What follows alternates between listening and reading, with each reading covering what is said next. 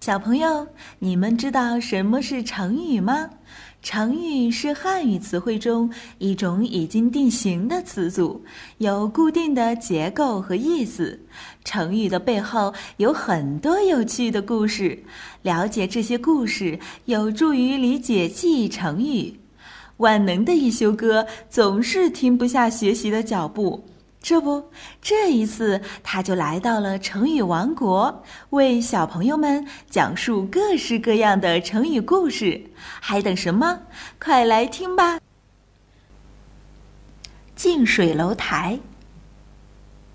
小朋友想一下，如果自己的家门口就有一个大大的超市，是不是会很方便呀？古代有个很有本事的人，叫范仲淹。他身边有很多官员，他也经常把其中优秀的官员推荐给皇帝。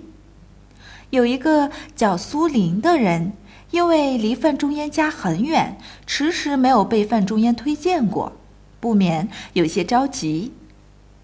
一次，苏林因为有事情到范仲淹家里去见他，说完了事情后，他就趁机写了一首诗。近水楼台先得月，向阳花木易为春。范仲淹读了诗后，明白苏林是在说自己只推荐自己身边的人，忘了推荐没有在自己身边的好官了，所以马上给苏林写了推荐信。苏林的愿望也实现了。后来人们就把“近水楼台”总结成了一个成语。形容和某人靠得近，所以得到了更多的机会。这下小朋友们可以跟爸爸妈妈说：“超市就在家门口，买东西太方便了。”这叫近水楼台。好了，想要了解更多内容，微信关注“艺修哥”，记住是艺术的“艺”哦。Bye.